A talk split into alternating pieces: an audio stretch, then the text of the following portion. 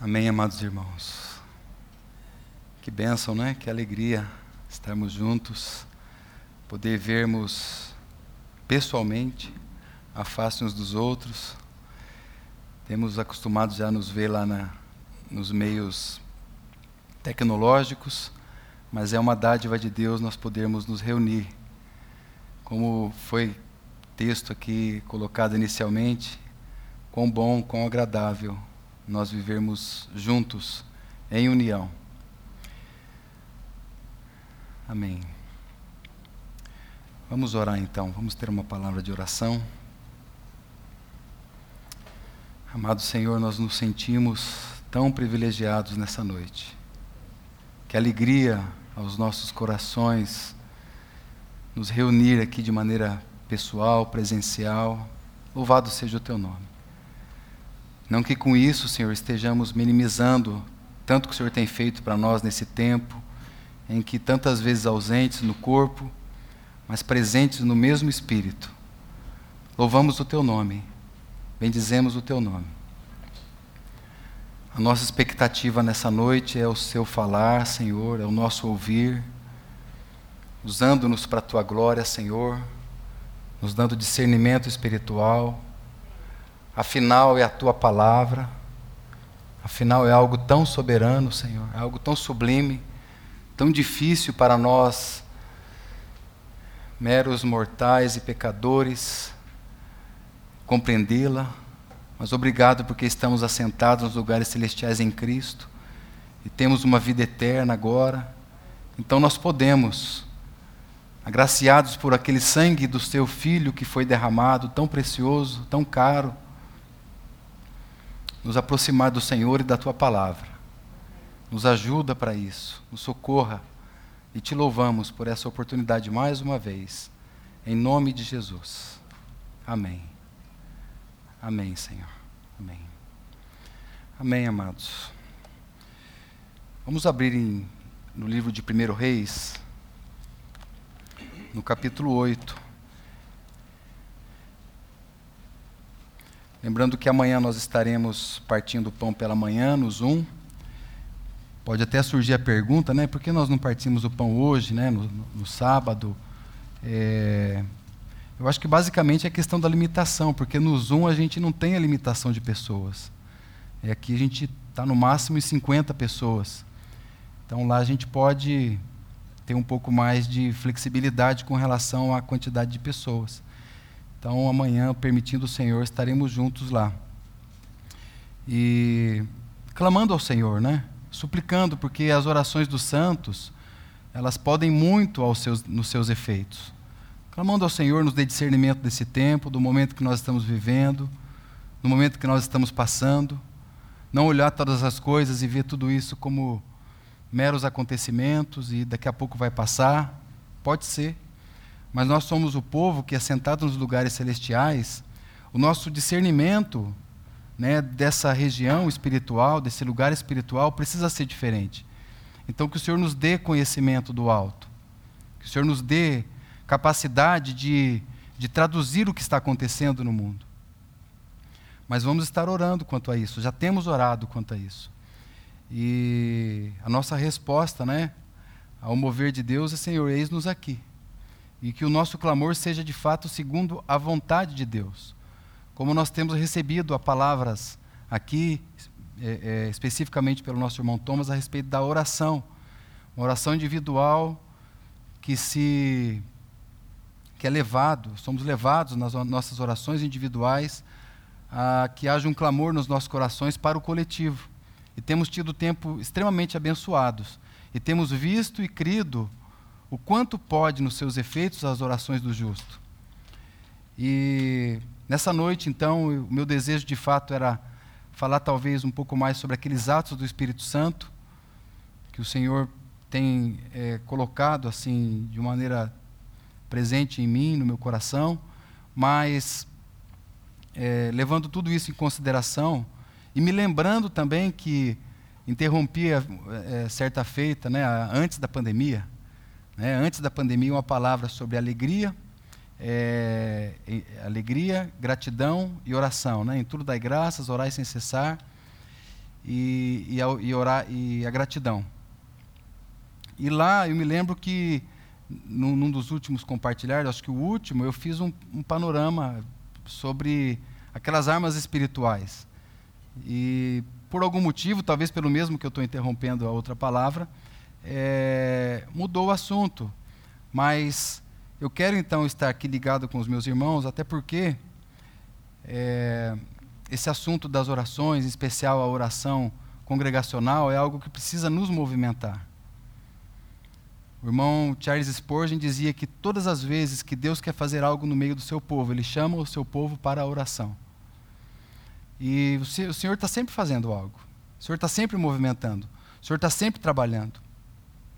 Então é isso que nós precisamos: orar, suplicar no Espírito, vigiar, perseverar na oração, não desanimar, não esmorecer, sempre confiante, confiados naquele que ouve as orações, combatendo o bom combate da fé. São tantos motivos, amados, que o Senhor tem que nos guardar como família, como seu povo outros irmãos, né, a nossa esperança futura, que é a volta de Cristo, o povo da primeira aliança. São tantos assuntos que nós, corporativamente, é, temos estado ligados já há algum tempo. E é uma luta, sim. É uma batalha, porque primeiro conosco mesmos, né? É, é, o nosso próprio eu, nossa própria carne não deseja orar. E falando especial do Zoom, né, quando a gente ainda estava no presencial, a gente ainda se policia para não pegar um celular, para não levantar tomar uma água, para não ir no banheiro. Mas ali no Zoom, a tentação não é, não é pouca. Aí você fica ali agitado, a sua mente vai para todos os lados. E... Mas o Senhor tem dado graça, a gente está estamos aprendendo. Né? Com tudo isso que está acontecendo, nós podemos olhar para fora e dizer: Senhor, o Senhor está nos ensinando. Né? E alguém poderia levantar a mão aqui e dizer: Senhor, o Senhor não está guardando a minha vida, a minha casa, minha família, não está guardando os meus irmãos? Alguém pode levantar a mão e dizer isso?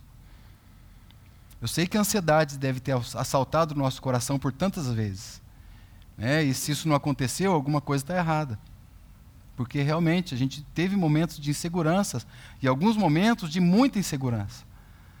Mas como a gente pode ter ali nesses recursos, né, ver a face dos irmãos e falar assim: eu não estou sozinho.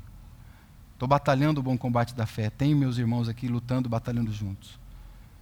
Às vezes você entra numa reunião de oração, você não tem, não tem nenhum amém para falar.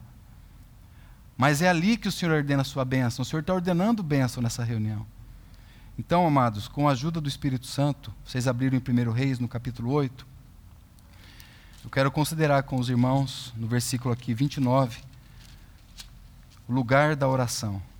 É lógico, eu só estou pegando aqui uma figura eu não, não vou usar esse texto aqui como base para esse compartilhar, é apenas uma figura do Antigo Testamento, para que a gente possa, então, já no tempo apropriado aqui do compartilhar, trazer para a nossa realidade espiritual. No versículo 29, então, diz assim: aqui, só para eu contextualizar os irmãos, é, a, casa, a casa do Senhor, o templo, lá em Israel estava pronto. Salomão tinha construído e tinha feito após o chamado de Deus na vida dele. Então, ele chama todo o povo, mais ou menos como nós estamos aqui essa noite. Todo o povo, e Salomão se levanta e ora a Deus, levanta a sua voz a Deus. Com ousadia, com fé, com determinação, com perseverança. Ele coloca vários assuntos. É linda a oração.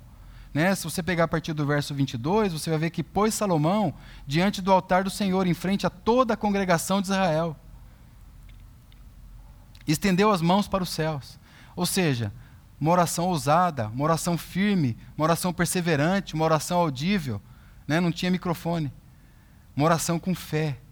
E quando ele chega então no verso 29, ele, seguindo ali a sua oração, ele diz: Para que os teus olhos, noite e dia, estejam abertos sobre esta casa, sobre este lugar, o qual disseste: O meu nome estará ali, para ouvires a oração que o teu servo fizer neste lugar ouvires a oração que o teu servo fizer neste lugar.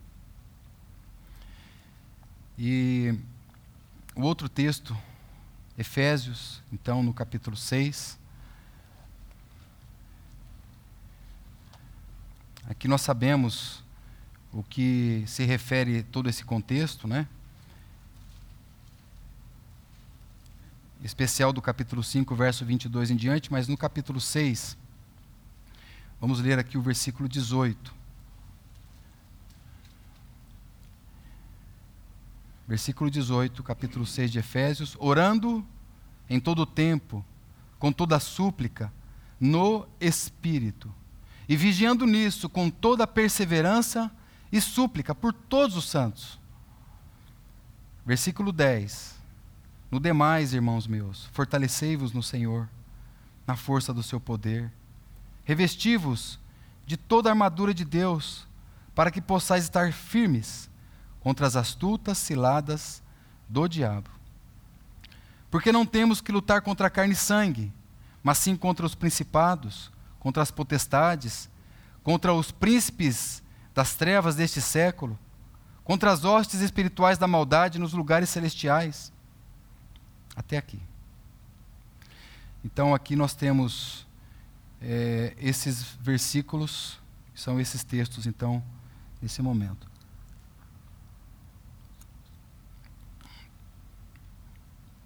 O segundo verso que nós lemos, né, versículo 18, ele nos diz para orar, suplicar em todo o tempo, no espírito, vigiar e perseverar.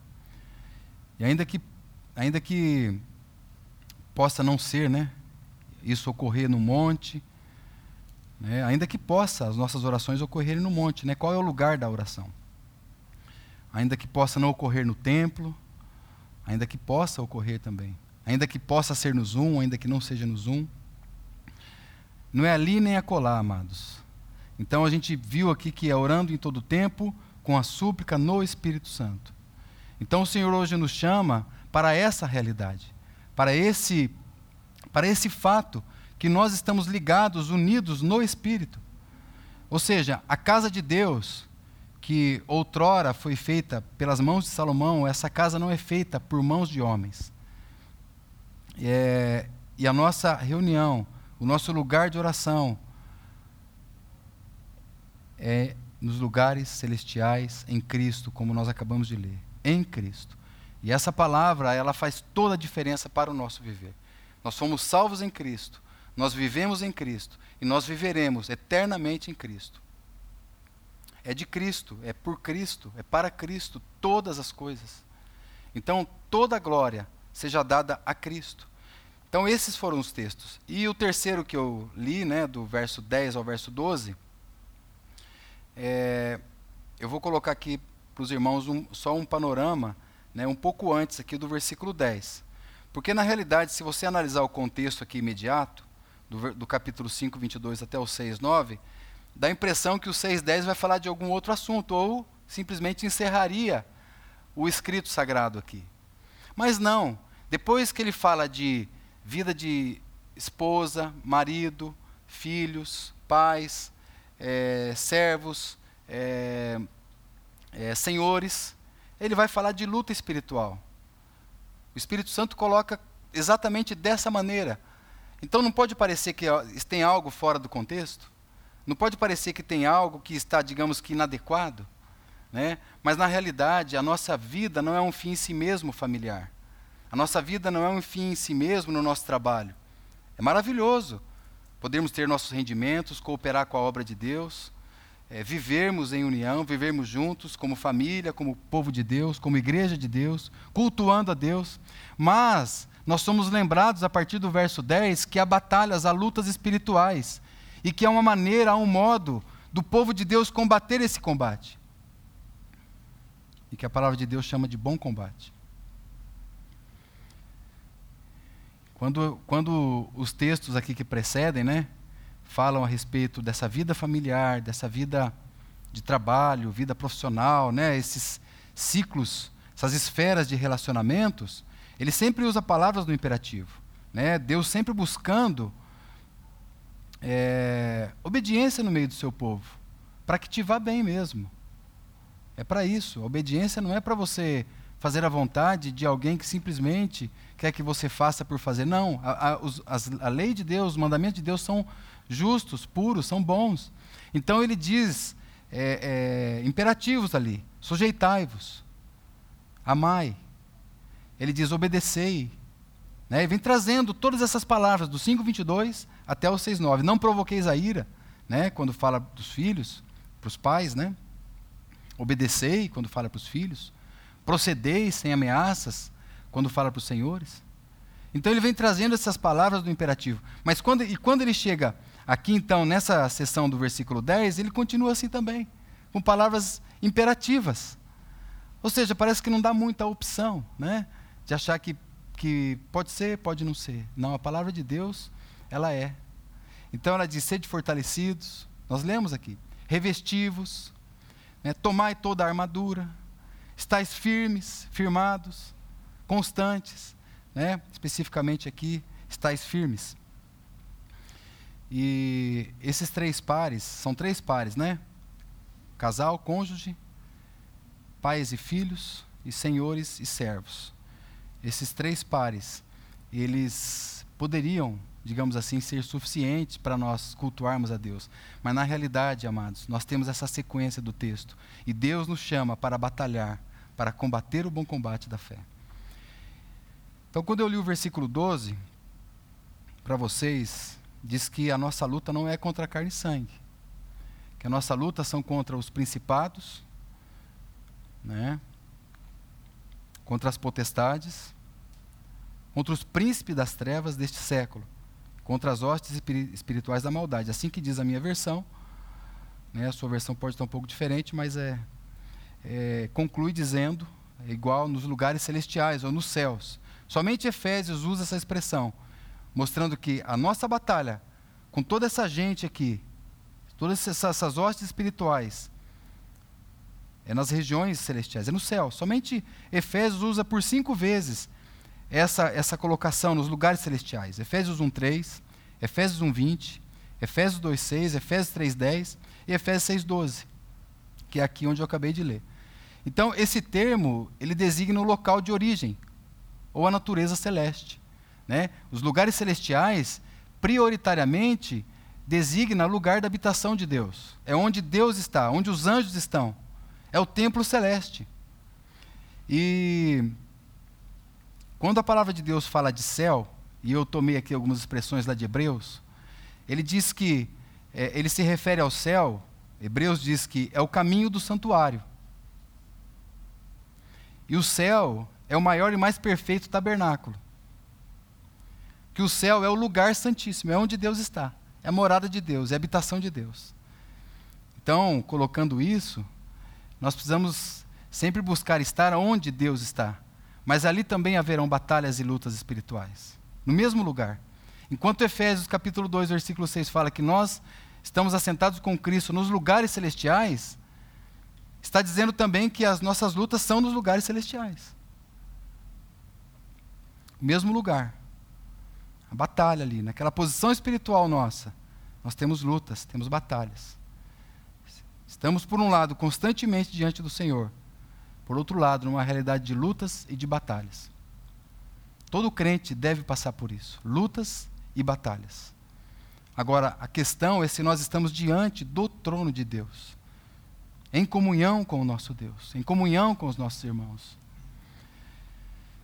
Aí ele diz, irmãos, contra quem nós temos que lutar? Né? Ele não só disse a respeito dos lugares celestiais, mas também contra quem nós temos que lutar. Então ele fala que são principados, potestades, príncipes das trevas, hostes espirituais. E outras palavras aqui são seres malignos, seres do mal, diabólicos. E essas expressões, há outras expressões, tronos, principados, soberania, anjos, arcanjos, né? Estou colocando de uma maneira geral, mas aqui está falando da hierarquia celestial. A hierarquia dentro das hostes celestiais no céu.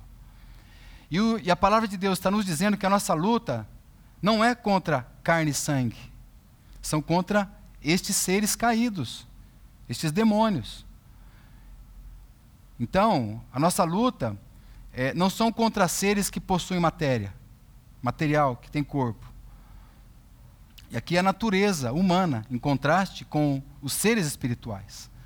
É com eles que são a nossa luta, a nossa batalha. E não é uma luta contra a natureza pecaminosa em si. Nós temos uma natureza pecaminosa. Né? Mas não é a luta contra a natureza pecaminosa. Isso, o texto não está dizendo isso. ainda que há lutas, né, para nós batalharmos o combate da fé e vivermos realidades espirituais, porque o diabo, né, nós vamos falar um pouco dele daqui a pouco, é, é ele está lutando e combatendo para que você fique só num lugar, né, de preferência na sua carne, de preferência no seu eu. É a batalha dele, é a luta dele, desde o início, é o enganador. Então, conhecer essas hostes espirituais, conhecer o nosso inimigo, não no sentido do conhecimento de intimidade, é óbvio, né? mas saber quais são as suas armas. Ah, aquele livro antigo, 300, 400 anos antes de Cristo, A Arte da Guerra, né? um livro chinês de Sun Tzu, ele dizia algo interessante. Né? É, eu já citei esse livro outras ocasiões aqui, e, e mais uma frase que eu me lembro, ele diz assim: que se você conhece o inimigo e conhece a si mesmo, você não precisa temer o resultado de 100 batalhas. Ou seja, nós temos que conhecer o nosso inimigo, saber as armas que ele usa, para podermos batalhar e combater contra. E também nos conhecer, é claro. Saber que nós temos uma natureza caída, mas nós temos que nos apropriar daquela vida de Cristo que está em nós, a unção do Senhor que nos foi dada, a vida de Deus que foi colocada para que a gente possa viver. Mas ele diz mais, ele diz que se você conhece, se conhece, mas você não conhece o seu inimigo, para cada vitória ganha, você sofrerá uma derrota. Agora, se você não conhece nem o seu inimigo e nem conhece a si mesmo, você perderá a guerra. Então, a necessidade de termos discernimento, conhecimento da palavra. Se nós nascemos de novo, nós temos que aprofundar, amados, no conhecimento das Escrituras para que a gente não fique ao léu, levado por todo o vento de doutrina, sendo enganados. É lógico, é um livro secular, mas ele, nós podemos extrair várias realidades aqui, que de certa maneira conversam com os princípios bíblicos.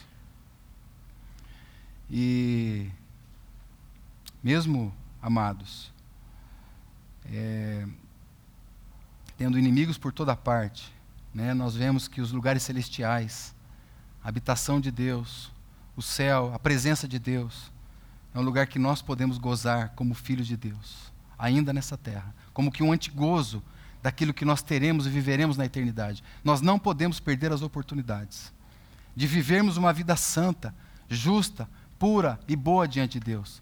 E eu falo para os irmãos que é uma luta mesmo, é uma batalha mesmo. O diabo de vez em quando vem soprar alguma coisa. Mas nós precisamos ter ousadia, ter isso aqui, estarmos juntos, nos ajudarmos mutuamente. Porque quando a palavra de Deus fala desse céu, né? Às vezes fala desse terceiro céu, céu dos céus. O que é este lugar? Onde é esse lugar? Esse lugar é onde está a presença de Deus. O céu é onde está Cristo entronizado, onde está o nosso Senhor lá intercedendo por nós. E esse terceiro céu, ele fala a palavra de Deus, você pega os textos e vai juntando, diz que é o paraíso, né? É o superior céu dos céus, a morada de Deus, até quem sabe o paraíso onde viveremos.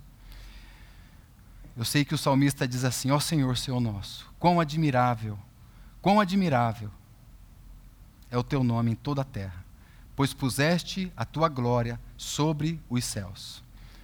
E a Bíblia fala também do céu. Né? Quando a gente vê céu, é a palavra Uranus, do grego, é, é, esse céu firmamento que nós vemos. É onde os aviões voam, onde os pássaros voam, é onde tem nuvens, é onde de onde vêm as chuvas.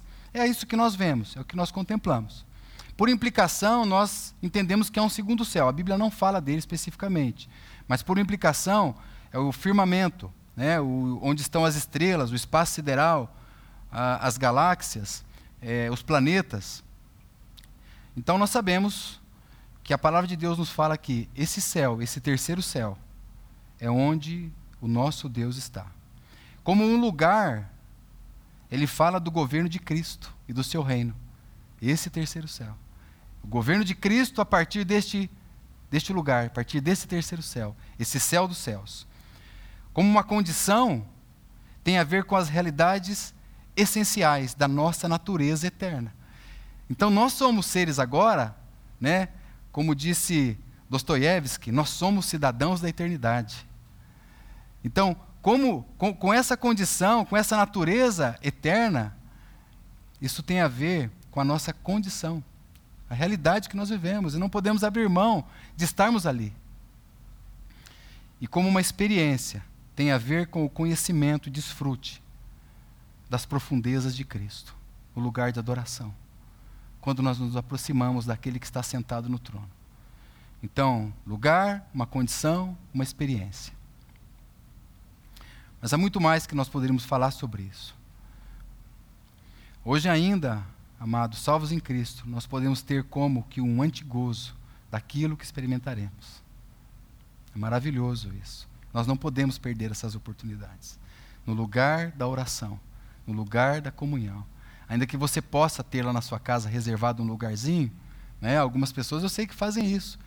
Fala, não, aqui, quando ele está lá, certamente ele está orando. Né? Você tem um lugar seu do secreto, do reservado, seja numa, num quintal, no lugar no quintal, numa sacada, você tem ali o seu lugar de encontro.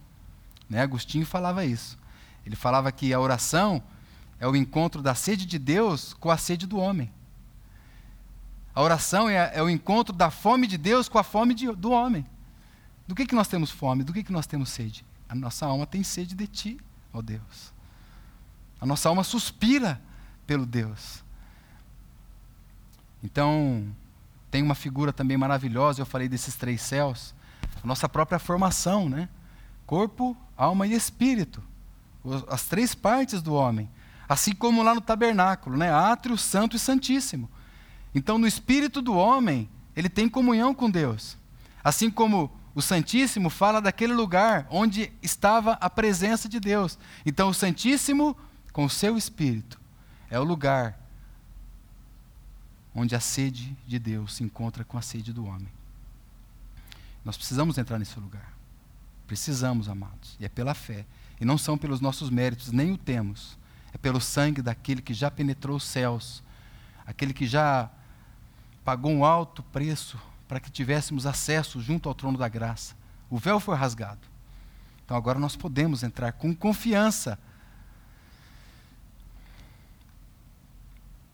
o salmista, lá no Salmo 73, né, que conhecemos bem, né, ele, enquanto ele não entrou nesse santuário, os seus pés ficaram como que trôpegos, se resvalaram. Então ele começa a olhar as coisas do mundo, a prosperidade dos ímpios, ele começa a olhar. E ele diz assim: Os meus pés quase se desviaram, mas faltou muito pouco. É isso que acontece quando nós desviamos, nos desviamos desse lugar. Nós vamos tropeçar, amados. E possivelmente, dentro em breve, nós cairemos. Ele diz que faltou pouco para ele escorregar.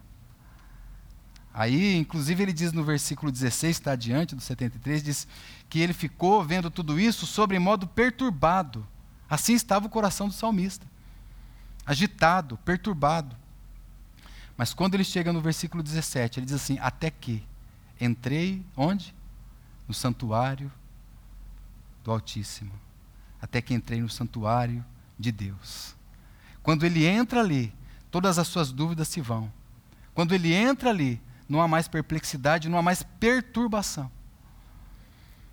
E aí ele diz: Eu entendi. Quando eu entrei ali, eu entendi.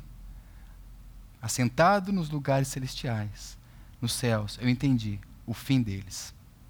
Estava né? se referindo lá aos homens ímpios. Esse céu, amados, é onde habita a luz inacessível, 1 Timóteo 6,16. Aquele que tem, ele só, a imortalidade e habita na luz inacessível. A ele seja a glória, a honra, poder sempre eterno. Amém. Quando nós entramos ali, amados, tudo fica mais claro. E é nesse lugar mesmo, não vamos nos esquecer que as batalhas também ocorrem. Nesse mesmo lugar. Foi nesse mesmo lugar foi ali que Satanás pediu a Deus pela vida de Jó. Foi lá. E é interessante, o versículo 6 do capítulo 1 de Jó diz que quando os filhos de Deus se reuniam para se apresentar perante o Senhor, é a ideia que dá ali, né, se você pegar ali até a palavra do original, parece que dá uma ideia, que eles, os filhos de Deus fazem uma reunião, né?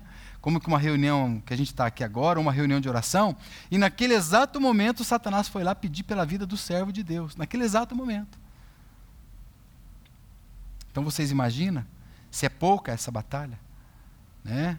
A, a, ideia que o texto dá é que, que os irmãos se reúnem ali num, como que numa assembleia. Os filhos de Deus se apresentam. diante de Deus, em oração, falando com Deus. E isso acontece em, em contraponto. Vem de, de maneira frontal. Satanás intentando contra a vida do servo de Deus. Ele preparando ciladas. É, o versículo 11 aqui diz assim: Revestivos com toda a armadura de Deus, para que possais estar firmes contra as astutas ciladas do diabo. Do diabo, a velha serpente. Ele começou lá a sua, o seu trabalho, lá em Gênesis, né, no capítulo 3. Ele começou colocando o que na mente de Eva? Dúvida. Mas foi assim mesmo que Deus disse? A primeira interrogação que tem na Bíblia, amados. A primeira vez que tem uma pergunta na Bíblia foi da, veio da palavra de Satanás. Foi assim que Deus disse? É. Então, quando nós estamos nesse lugar altíssimo, santíssimo diante de Deus, as nossas dúvidas elas se vão embora. Quando vem dúvida, será, Senhor? Mas eu estou trôpego na minha fé. E aí vem as armas espirituais, né? Essa armadura de Deus, com todos aqueles aparatos ali. E a gente vê que o escudo é, é, um, é uma proteção contra os dardos inflamados do maligno. O capacete vem para proteger, guardar sua mente. Lindas figuras temos ali. Então, é isso que ele faz, colocando dúvidas, distorcendo a palavra de Deus. Paulo também esteve nesse lugar. Ele esteve, ele diz assim: Eu conheço um homem, né, falando dele mesmo, que há 14 anos foi arrebatado ao terceiro céu. Lá no terceiro céu esse homem esteve. Assim como João, lá no livro de Apocalipse, no capítulo 4. Ele diz que depois dessas coisas ele olhou e viu uma porta aberta. A porta não estava fechada, a porta estava aberta. É o mesmo lugar, os lugares celestiais. Isaías, inclusive, né? Olha só, todo esse contexto de lugares celestiais na Bíblia. Isaías tem a mesma visão. Isaías no capítulo 6, os irmãos se lembram. Né? Ele diz assim: Eu vi o Senhor assentado num alto e num sublime trono. A visão de Isaías. Possivelmente estava orando, teve uma visão, certamente, mas ele estava lá e ele vê a glória de Deus. E interessante que nessa visão de Isaías havia clamor, havia adoração. Podemos testemunhar para os irmãos: reunião de oração é reunião de adoração. Não só porque nós cantamos também, mas porque há uma adoração ali, há um mover de Deus, há um toque de Deus, é, de responder sim ao que Ele tem chamado. Então, nessa visão, Isaías vê uma grande voz, um clamor: Santo, Santo, Santo é o Senhor dos exércitos. Toda a terra está cheia da Sua glória. E por outro lado, nessa, nesse lugar de adoração, nessa visão celestial, nessa visão do céu. Isaías, quando ele, quando ele olha, olha para ele mesmo, ele vê a sua condição, ele fala: ai de mim, que eu estou perecendo. É, é um lugar que praticamente nos absorve. A gente vê quão finitos e quão é, é, limitados, é muito pouco né, para falar de nós. Nós somos. Ele diz assim: porque eu sou um homem de lábios impuros. Eu habito no meio de um povo, no meio de homens de lábios impuros, de impuros lábios. Ele viu a glória de Deus. A soberba vai embora, a arrogância vai embora, a altivez vai embora, tudo vai embora. E é neste lugar, amados irmãos, diante do trono de Deus, que a igreja do Senhor, a Assembleia dos Santos, a congregação de Deus se reúne com as suas armas espirituais. É ali entra com ousadia, porque Cristo, nosso sumo sacerdote, já penetrou os céus. Cada um de nós, com todo o nosso ser, entramos nesse lugar. Corpo, alma, espírito. É, Deus é espírito. Importa que os seus adoradores o adorem em espírito também. Todo o nosso ser. Né? Apresentamos os nossos corpos como instrumentos vivos ao Senhor, santos e agradáveis a Deus. É o vosso culto racional.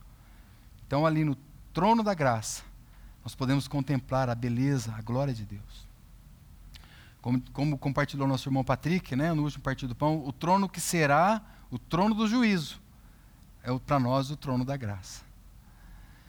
E naquela visão, falando de João, né, lá em Apocalipse, ele diz que as orações dos santos, as nossas orações, elas sobem a Deus é, com incenso, no altar de ouro, junto ao trono de Deus, diante de Deus. E ali há a adoração. Eu juntei três versículos para falar essa frase. Apocalipse 5:8, Apocalipse 8:3 e Apocalipse 8:4. Vou repeti-la. As orações dos santos sobem com o incenso. Ali no altar de ouro, junto ao trono de Deus, diante de Deus. E ali há a adoração.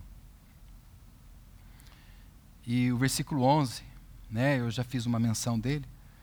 Ele diz para revestirmos, né, revestivos de toda a armadura de Deus, para que possais estar firmes contra as astutas ciladas do diabo. Toda a armadura de Deus.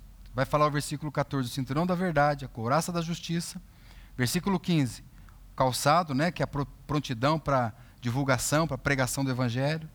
O versículo 16 é o escudo da fé. E o versículo 17 fala da, do capacete da salvação e da espada que é a palavra de Deus. Mas ele fala aqui desse adversário. Eu vou, eu vou citar aqui algumas coisas a respeito desse inimigo, a respeito desse arqui-inimigo de Deus. Esse personagem que muitas vezes ah, os filmes, os contos, as mentiras querem reduzi-lo a um ser mitológico, uma mera invenção. E algumas vezes ele é até retratado como um personagemzinho inocente. Algumas vezes. E a sua realidade, meus amados, é ensinada por todo o Antigo Testamento e no Novo Testamento também. E eu quero citar aqui para vocês. Ele deseja, qual é, né? A sua realidade, além de ser esse grande inimigo de Deus, ele deseja assaltar a santidade de Deus. Ele é o grande antagonista de Deus. Quando você olha para a palavra de Deus, você vê isso. E você vê que ele é o oponente de Deus. Ele é o profano. E além de diabo, ele tem outros nomes na Bíblia. Ele é chamado de Satanás. Vou falar bem rápido aqui.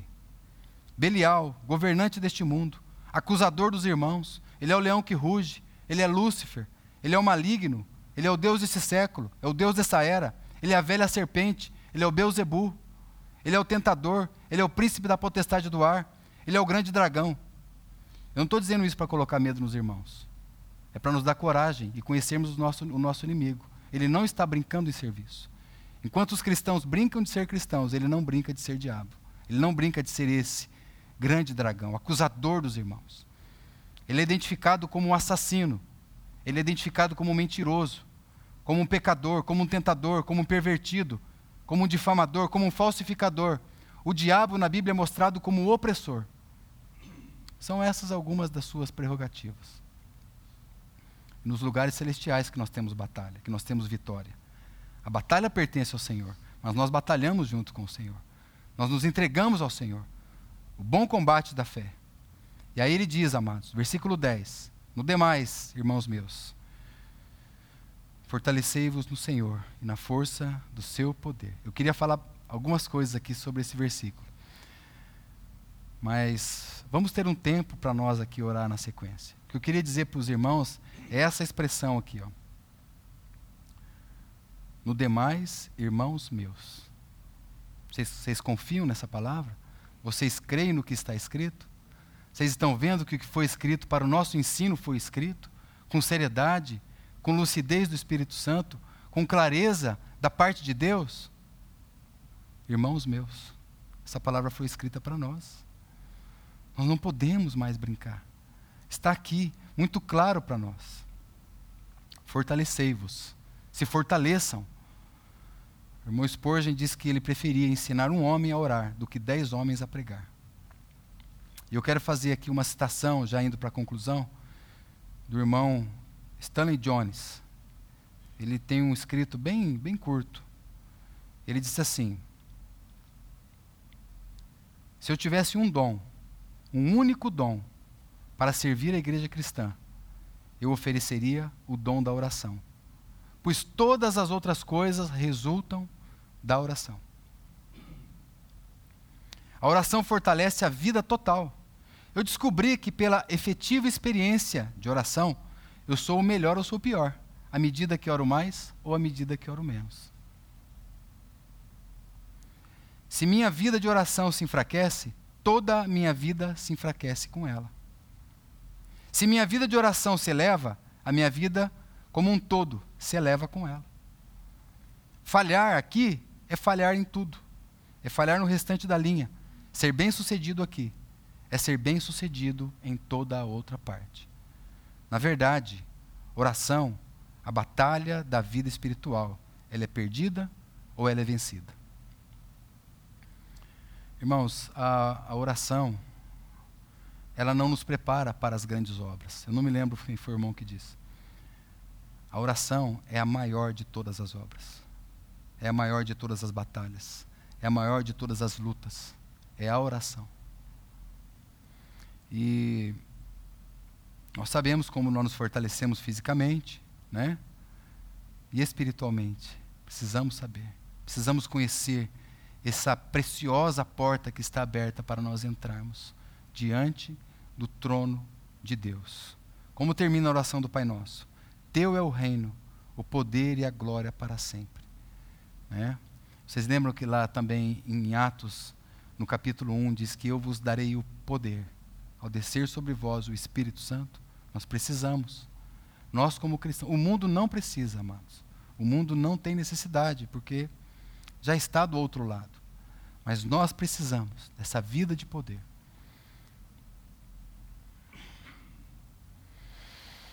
Amém. Amém, amados. Vou concluir por aqui. Nós temos uma questão de horário, temos uma questão de cumprir aí as regras. Esse decreto vence agora no final do mês, que o Senhor nos socorra, nos ajude, né? Para que a gente possa ter mais momentos como esse. E vamos orar. Eu quero abrir para os irmãos poder clamar ao Senhor, poder orar assim como orou Salomão, com toda ousadia, com toda firmeza, com toda determinação, com toda fé no Senhor, porque nós estamos nesse lugar, amados. E o momento é esse, o momento é agora, de levarmos as nossas vozes ao Senhor.